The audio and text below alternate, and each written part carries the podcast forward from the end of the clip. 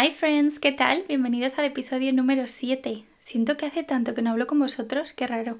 Entre que grabé el podcast 5 con bastante antelación, luego en el 6 vino Andy, siento que tenemos que hacer un buen catch up. Hoy es un episodio que me apetecía porque aunque no soy ni la mayor lectora ni la mayor consumidora de series, me apetece hablar para los que sois como yo, que llegáis tarde a ver las series, que leéis los libros cuando ya han pasado un par de años, que tardáis mucho en leer o que os da por temporadas que veces que leéis un montón y luego que no tocáis un libro en siglos. Antes empezamos por el catch up. ¿Qué ha pasado esta semana? Bueno, por no decir este mes. Está siendo un mes de cambios que ya os iré contando, pero los cambios vienen con procesar esos cambios, que yo, si me conocéis un poco, sabéis que las sorpresas, todo lo que no sea que yo siento que tengo bajo mi control, digamos que no me gusta mucho, así que ha sido como difícil de masticar, pero bueno, no pasa nada, ya estoy mejor, la vida al final es eso, y uno de los libros de los que voy a hablar hoy, Los nombres propios, me ha ayudado mucho, no sé si para distraerme, para cambiar de aires en mi cabeza o simplemente por lo que dice, pero, pero bueno, entonces eso, empecé a hacer pilates, llevo ya dos semanas, estoy súper contenta, mi espalda lo agradece muchísimo.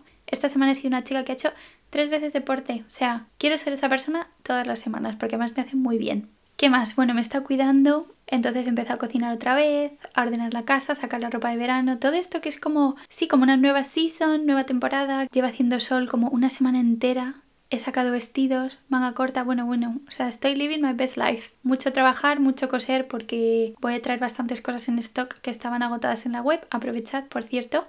Pasamos al tema de hoy, que van a ser libros y series. Como os he dicho antes, no soy una gran consumidora de series, soy muy consumidora de YouTube, que realmente lo estaba pensando y digo, bueno, es que los vídeos de Alexandra Pereira, por ejemplo, todos los jueves, que realmente es como un mini documental de su semana, eso se puede considerar serie. A lo mejor no veo La Isla de las Tentaciones o, no sé, todas estas series que ve la mayoría de gente de mi edad. Y luego libros igual, estuve al final del año pasado leyendo un montón, gracias a Joel Dicker con el libro de los Baltimore el caso de las Cassanders. Me había leído ya hace años el caso de Harry Quebert que me encantó, me acuerdo de devorarlo y decir que de todos los que me he leído de él, el libro de los Baltimore es mi favoritísimo. Y nada, os voy a ir diciendo como títulos y cosas a medida que vamos leyendo el consultorio y luego ya entramos como las dos series y el libro que me he leído estas semanas, que por cierto van a ser los nombres propios, como os he dicho antes, y luego Queen Charlotte barra la reina Carlota en Netflix y Los Ferrañez. Como os digo, no soy ninguna experta, de hecho estaba hablando con María, que su Instagram es Pages by María, que recomienda un montón de libros, además solo lee a autoras, que me parece súper importante. Y le decía, Jolín, es que no tengo ni idea de comentar libros y voy yo aquí de experta, como siempre, esto es como si estuviese hablando con mi amiga delante mía y no me tienes que tomar más en serio que eso, ¿vale?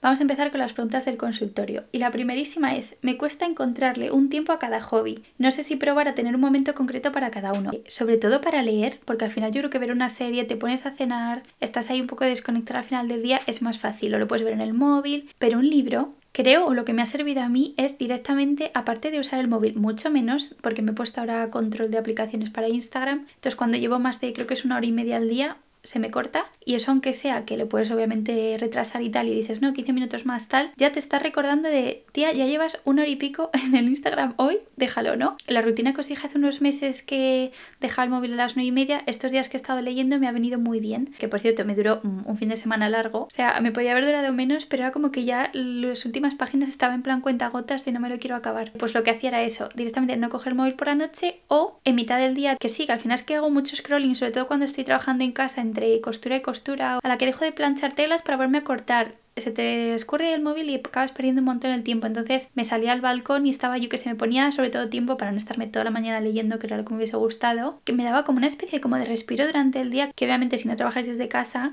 pues esto a lo mejor lo hacéis el fin de semana. Pero vamos, yo creo que la conclusión es forzaros a tener tiempo como en tu cabeza piensas, me tengo que duchar ahora o tengo que hacer esto de casa, pues lo mismo. Ahora quiero leer, entonces te das, yo que sé, media hora, una hora, lo que sea que tengas. Yo creo que somos como muy planificadores con temas de trabajo, incluso temas de la casa, pero cuando es algo que tenemos que disfrutar, como que eso siempre pasa en segundo plano. Pero en favor del móvil, que es que es como no. Entonces he sido bastante estricta y también obviamente ayuda que el libro lo devoré, me gustó muchísimo. Vale, y ahora tema libros. Dice, ¿cómo elijas los libros que vas a leer? Pues últimamente son porque escucho podcasts de los escritores o escritoras y entonces eso me da como mucha intriga y por eso fue el de los nombres propios porque escuché uno de Marta Jiménez Serrano y entonces dije, bueno, voy a empezar por el primero que estoy deseando ya, además lo estoy hablando con mi psicóloga, no sé qué le estoy hablando una cosa del libro y me dice, mira Lau, y me enseña el nuevo, digo, es que está todo el mundo hablando de esta autora y sus dos libros, o sea, y es por algo porque es que son geniales. Entonces eso, o he escuchado algo, o he visto un TikTok, o he visto a alguien en Instagram recomendándolo, soy mucho de hacer pantallazos cuando la gente recomienda. Hablando antes de Pages by María, me fío mucho de sus recomendaciones, entonces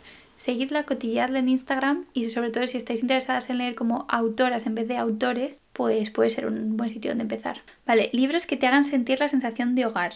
Se me ocurre Orgullo y Prejuicio. Yo no sé si es porque he visto la peli 805 veces, me sé la historia de Peapa y hace poco me leí el libro eh, que lo compré hace siglos en una charity shop y yo creo que el libro me lo he leído ya dos veces. Entonces es como que no me cuesta que sea inglés antiguo, no me cuesta la forma que tienen de expresarse, además me lo leo en inglés y me encanta. Otro libro que de hecho es un libro que me leí hace tiempo, que es el de ¿Dónde vamos a bailar esta noche Javier Aznar? Son micro relatos, o sea, realmente no es una novela que te enganche, pero eso es lo que me gusta, que es como cada historia no tiene que ver con la anterior y es de estos que lo tengo en el Kindle que necesito mm, pasar por una librería y cogerme una copia física porque te puedes leer ese libro una y otra vez, da igual cuándo, porque las historias no es como que te acuerdas y siempre es como, ay, te refresca y dices, ¿cómo me gusta esta historia? Entonces, ese libro me hace sentir hogar. Bueno, y otro libro que me empecé a leer y que le tengo mucho cariño, eh, porque fue justo cuando empecé a conocer a Tom, que se llama The Sleeper y lo escribió Emily Barr con dos R's al final y es un tren que va desde Londres, Paddington a Cornualles.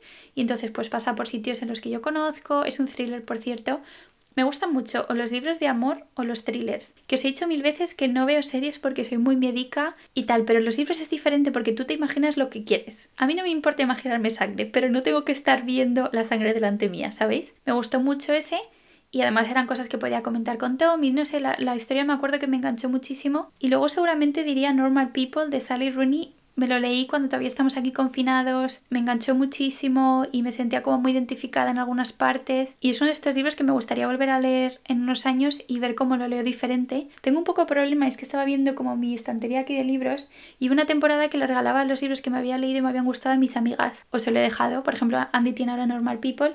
Entonces no es como que pueda volver y decir, ah, pues este, este y este, es que no tengo casi libros. Entonces, bueno, además algunos también están en Madrid. Entonces, de los que tengo aquí, esos son como los más que siento que sean casa. Siguiente, ese primer libro que te marca desde pequeña. Pues aquí siento que tengo que decir tres. Harry Potter, obviously, o sea, yo me acuerdo de estar en el patio del colegio con mi amiga Natalia e irnos a la biblioteca a leer, porque estábamos completamente enganchadas, o sea, bueno, yo creo que todas las de mi generación fue como un antes y un después, y somos la generación Harry. Si no habéis leído Harry, o si no lo habéis visto, pero peor si no lo habéis leído, ¿qué hacéis con vuestra vida? O sea, Nunca es tarde para empezar. Segundo, Kika Super Bruja. Oh my god, me encantaba tanto, pero tanto Kika Super Bruja. Y luego Manuelito Gafotas. Sentí una conexión especial. Yo me acuerdo que en clase teníamos como. Creo que era en primaria, imagino, sí. Que era la biblioteca del aula. Y yo me acuerdo que cuando cogí mi primer manito gafotas fue como, no sé, lo recuerdo como una unión con la autora, con lo que contaba, que me marcó mucho y, de pequeña me acuerdo que era uno de mis libros favoritos, igual que la película, y esto me hace mucha gracia porque ahora mismo a mí me dan mucha fobia, mucho asco las ratas, los ratones, pero Stuart de Little me encantaba, o sea, era una de mis películas favoritas de pequeñas. Y yo no sé por qué, o sea, debería de ver ahora en plan, que me gustaba tanto esa película, pues ahora la recuerdo como con un cariño. Tus libros favoritos en inglés. Aquí no puedo dejar de hablar de Looking for Alaska. Creo que era de John Green, luego escribió otro que era como Paper Planes o algo así, era algo de papeles en el aire o algo así, o aviones de papel, no sé, bueno, que era de llorar muchísimo y creo que ese se lo regalé a mi amiga Nuri, pero Looking for Alaska creo que fue el primer libro que yo recuerde viviendo en Londres, que yo creo que no me enteré de nada, o sea, es otro de esos que debería volver a leerme porque yo no sé si me enteré de todo, pero me acuerdo de estar leyendo con el diccionario al lado o con Google Translate y me acuerdo de cansarme de decir no entiendo lo que pone, pero yo seguía y seguía. Como os he dicho, me gustó mucho Normal People me gustó también mucho Everything I Know About Love de Dolly Alderton. Sé que tiene otro que es Ghost, que es como un poco la continuación. O Everything I Know About Love es como más de los veintitantos, que en español creo que es todo lo que sé sobre el amor. Y luego tiene como mil cosas tachadas. Y también es bastante relatable, no es por nada. Pero el de Ghost sí que me lo quiero leer. ¿Qué más? Orgullo y Prejuicio se me lo he leído en inglés. Es que llevo una temporada de leer demasiado en español, ahora que me di cuenta. Luego había un thriller que una vez más creo que se lo regalé o a Andy o a Nuri, que era en inglés, me acuerdo que era como negro con las letras amarillas y luego es que algunos libros se han ido quedando detrás en casas que he estado y que pues por espacio, por lo que sea, pues no me he traído conmigo y me da pena, pero Sí, yo diría esos tres de momento. Vale, y luego series, series que más te han marcado o influenciado. Vamos a empezar partiendo de la base que es una persona que llega a las series súper tarde. O sea, yo vi Friends creo en el 2018. Pues así. Y nunca he crecido, o sea, yo no era una niña que veía física o química porque yo ahora ya estaba en la cama. No sé, o sea, no he visto el barco, no he visto el internado, todas esas cosas como que yo no las he visto porque yo era una niña de entrenar rítmica de 6 a 9 y luego llegabas a casa, si no tenía que hacer los deberes me iba a dormir. Entonces siempre sido también mucho de leer antes de dormir, lo cual gracias mamá y papá. Pero sí, entonces, por decir a lo mejor puedo decir Friends, una super serie que ahora mismo no podría volver a grabarse, pero la vi cuando estaba haciendo las prácticas y yo me acuerdo que la vi pues en un espacio de tres meses o algo así y era como soplo de aire fresco durante el día porque las prácticas al final lo acabé pasando bastante mal. Long story short, la chica con las que las hacía está pasando mal, pero un poco yo era como la esponja que absorbía, yo me acuerdo que me amargaba mucho porque al final no es una amiga, es alguien con quien trabajas y que está superior a ti y bueno, fue un poco así. Entonces, acabar el día llegando a casa y además me daba para el autobús de dos capítulos de Friends, era un gusto y me sacaba una sonrisa tan grande que la recuerdo como una serie que todo el mundo imagino porque es una serie que te pone de buen humor. Amuleto muy comodín de decir, jo, te la puedes poner en cualquier momento que sabes que, que te va a alegrar y luego me acuerdo mucho, por ejemplo, de ver Rebelde al llegar del cole, pero Rebelde mexicano, no Rebelde argentino. Sorry Not Sorry era la mejor. Bridgerton también me ha gustado mucho, pero diría más de películas que de series, la verdad. Soy la típica también que por mi personalidad, si veo una serie voy a querer ver todos los episodios. Entre que no he tenido tele en los últimos 10 años y que cuando veo una serie me la ventilo súper rápido y ha, habido muchos años en mi vida que entre que trabajaba tenía la marca, luego tenía la universidad, como que no, no tenía tiempo, entonces no he visto muchas series en mi vida. No sé si me hace muy poco cool, pero es lo que hay.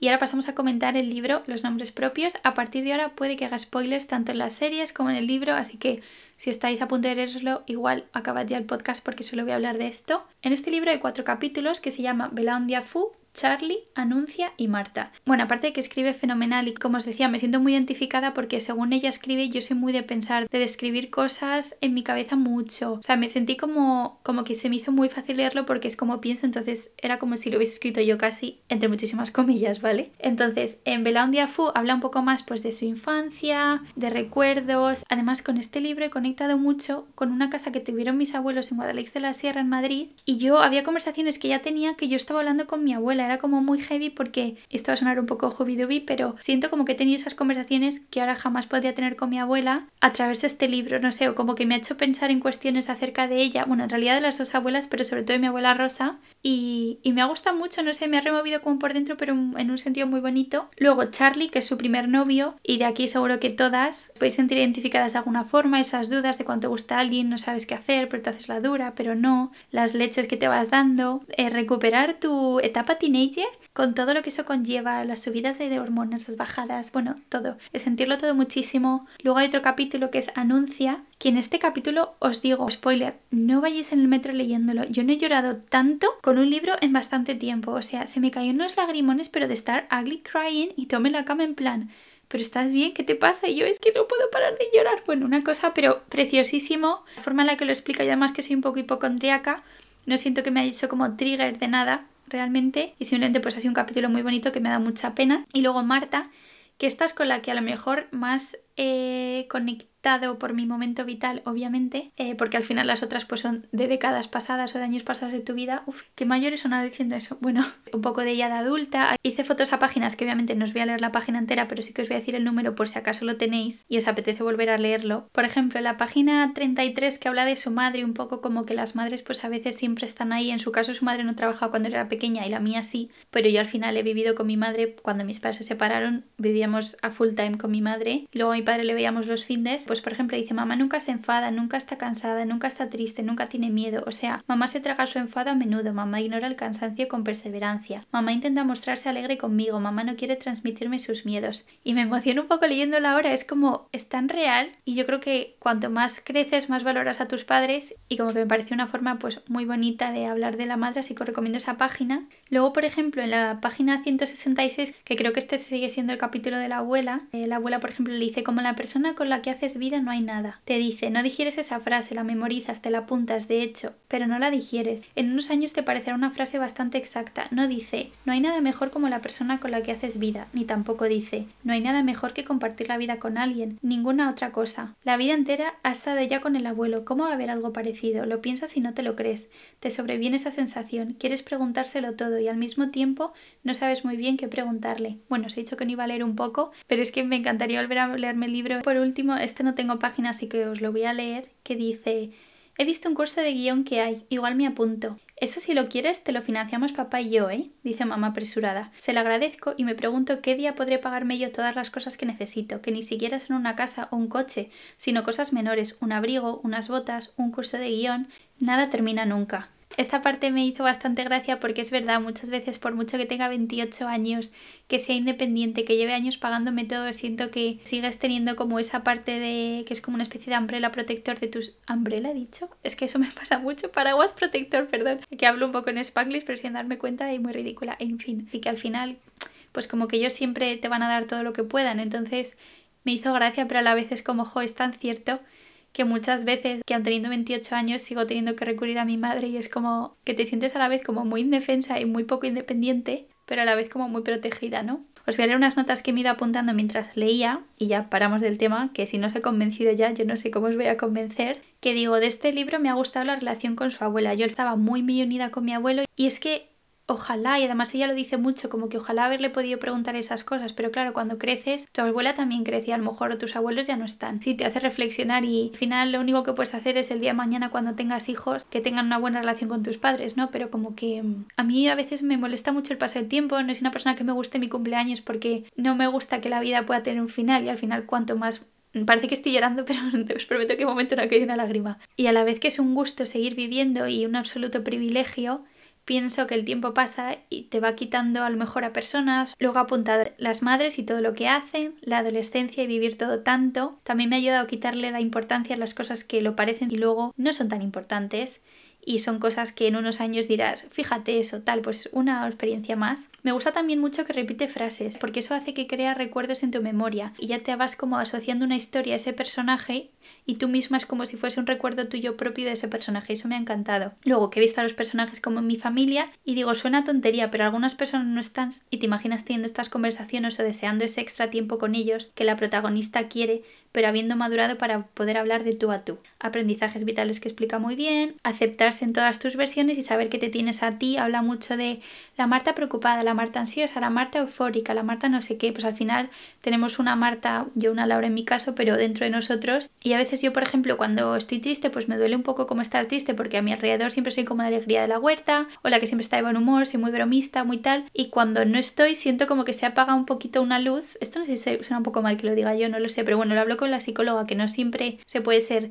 la Laura rayito de sol. Pues eso, este libro habla pues de las muchas versiones de uno mismo, pero de una forma como dinámica y graciosa. Luego, la sensación de identidad, la impaciencia, por ejemplo, hay un momento que dice, ya sacas las llaves antes de llegar a tu portal. ¿Y de qué te sirve sacar las llaves antes? Si el portal, sabes, va a estar ahí. O llegar tres horas antes al aeropuerto, si el avión no va a salir. Pues cosas así me ha hecho como un toquecito de la hora deja de ser tan impaciente en la vida. Y luego la última cosa que me ha hecho gracia es que el libro habla mucho del ver las cosas que de niño veías enormes y gigantes y ahora son súper pequeñas en comparación con tus recuerdos. Y me encanta, por cierto, como tomar apuntes, entre comillas, de este libro porque a medida que iba leyendo, porque ahora mismo se me hubiese olvidado, como ya ha pasado como un tiempo y estas semanas parece que han sido dos meses. Y vamos a por la primera serie, Queen Charlotte, la reina Carlota en Netflix. Es una precuela de la serie Bridgerton, me encantó. Soy súper fan de estas series de época, románticas, en la que los personajes te enamoras porque son todos guapísimos. He de decir que si pienso en los tres chicos de las tres temporadas, puede ser que King George sea el chico que más me guste a nivel físico, aunque obviamente los tres son guapísimos, tanto Simon como Anthony, pero creo que me quedo con King George. No sé, es buenísimo. La serie me ha gustado un montón, he llorado mucho. Sí que es verdad que con el final, aunque es un final súper bonito, como había escuchado tanto en internet que iba a llorar muchísimo, y también os digo, esta última semana entre el libro de los nombres propios y cosas que han ido pasando llora mucho, entonces a lo mejor ya estaba como el pantano un poco seco, pero no lloré tanto, sí que lloré obviamente, es un final como muy bonito y muy triste, pero no lloré tanto, así que si tenéis como un poco de miedo por verla, por si es de llorar mucho, vais a llorar, pero no muchísimo, os lo dice una llorona. Cosas que he puesto, me gusta porque acaban bien. A ver, acaban bien entre comillas, sí. Una vez más voy a hacer spoilers, pero se sigue pudiendo palpar ese amor que yo creo que es lo que hace que, pues, que uno siga y que la vida sea súper romántica y creo fielmente en el amor, tanto amor de familia, de pareja, de amigos, o sea, soy una persona realmente que es que se mueve por amor, creo que el amor es lo más importante que hay en la vida y eso se ve mucho en la serie, entonces eso me ha gustado, súper bonita a nivel por los palacios, por cómo visten, por los actores, por los colores, me ha parecido como muy bonita de ver y como muy fácil. Y el momento final debajo de la cama, o sea, que ese es el que digo que vais a llorar, eh, me parece muy bonito porque al final no deja de ser volver a un lugar seguro que yo creo que pues sobre todo con tu pareja tienes siempre ese lugar seguro. Tom y yo siempre decimos, eh, si alguna vez me enfado, meet me at the pier, o sea, queda conmigo como en el puerto donde los barcos, porque eso es como que luego en realidad hemos ido más veces ahí de buenas que de estar como arreglando un drama. Yo creo que empezamos con una broma y ahora es como nuestro sitio, que sería como nuestro sitio debajo de la cama. Bueno, luego Bromsley bailando solo. ¿Qué narices pasa con Reynolds? Que eso también me gusta que hayan incluido esa historia. Al principio fue un poco como ¿qué? Pero en el último episodio cuando cuando baila solo y ya está mayor, es como, ¿qué ha pasado con Reynolds? Que me lo cuenten. Y cuando le dice la reina Carlota, Bromsley, ¿tú nunca te has casado? Y él dice, ¿cómo voy a tener a alguien que, que, esté conmigo si yo estoy aquí todo el rato? Pero como que al final dan toda su vida por ellos y, y un poco su relación de amor, aunque a veces sea un poco de amor-odio. Eso la verdad que me encogió un poquito el corazón, me pareció súper bonito. Y los momentos en los que sale a lo mejor él un poco más pues sensible, eso no sé, me parece que humaniza mucho la serie. Eh, no sabía que el King George en la serie tenía porfiria. Estoy leyendo en internet, pero bueno, lo que iba a decir es que hay veces cuando le van a dar como estos ataques que simplemente eh, ella pues o alguien sujetándole la mano, dándole un poco de seguridad, le calman. Entonces, eh, nada, quería pues eso, un poco enfatizar lo importante es tener a alguien que puedas contar con esa mano o con ese gesto y que te, que te tranquilice. Y luego por último, los Ferrañez. He de decir que yo soy muy fan de Kiara Ferrañi y no soy muy fan, tipo, aunque la sigo en Instagram y es verdad que sus historias son kilométricas y dices, por favor, necesito seguir con mi vida. Pero yo soy fan de la Kiara de 2012, cuando empieza todo el boom de los blogs. Yo era una de las primeras que seguía y que me metía todos los días o todas las semanas cada vez que publicaba. Tiene un documental creo que es en Prime y me gustó mucho, a mí me gustan bastante los documentales de esta gente, me gustó el de Jennifer López, el de Taylor Swift, o sea, me gustan, consumo ese tipo de cosas. Que ella siguió su trayectoria, al final ha creado un auténtico imperio de la nada porque el trabajo se lo ha inventado completamente ella y ahora es un trabajo que miles y miles de personas viven de eso y bueno, que de hecho es que se estudia en Harvard su caso, o sea, es muy heavy. Entonces la serie me está gustando bastante, una vez más, no es una serie que te cambie la vida, pero sobre todo la parte en la que están en terapia de pareja los dos me parecen como problemas tan normales y que nos pueden pasar a cualquiera, que no somos millonarios, que no lo tenemos absolutamente todo como ellos, que son súper exitosos, que tienen trabajos increíbles y aún así tienen los mismos problemas que tú o que yo. Entonces eh, está siendo bastante intensa, en el primer episodio, madre mía, cómo lloré. Y además hace, creo que hacen que conectes mucho. También envuelven un poco a los padres de cada uno, a las familias. Jolín, al final es una familia súper mediática, muy unida, en plan, una familia muy grande. Y pues eso creo que se hablaba más en la primera temporada. Pero bueno, esta segunda temporada me está gustando. Me queda creo que el último episodio y luego después de verano hay otro episodio. Y ella es que o sea, era todo lo que me esperaba, en plan, ya lo sé bien su documental, pero como una persona súper positiva, os lo podéis poner de fondo eh, me lo estoy viendo en italiano, que ahora pienso en italiano a veces. El otro día, no sé qué estaba en la cama, que pensé algo como, bueno, en italiano no, en italiano español, que yo italiano no sé, pero como lo estoy viendo en italiano con subtítulos en inglés, pues es un poco un mind blown de tú hablas español y eres española, estás leyendo en inglés pero estás escuchando en italiano, que a la vez se parece todo un poco, pero está siendo como un cacao. Y, y nada, creo que voy a dejar el podcast aquí. Ha sido un popurrí, o sea, completo y absoluto pero me apetecía, me apetecía como charlar. Estoy empezando a sentirme cómoda en el podcast, hablar. Espero no tener que repetir esto porque últimamente estoy grabando los podcasts dos veces porque el primero no me gusta. Y nada, pero bueno, eh, tengo ya tema para la semana siguiente que me apetece un montón. Que por cierto, como siempre, abriré el miércoles consultorio en el Instagram de with barra baja loom. Seguidme para estar siempre al día y cuanto más preguntas hagáis, pues más guays quedan los episodios porque al final os cuento también un poco lo que queréis escuchar vosotras. Que os mando un beso enorme, espero que tengáis buena semana y nos escuchamos pronto. Adiós.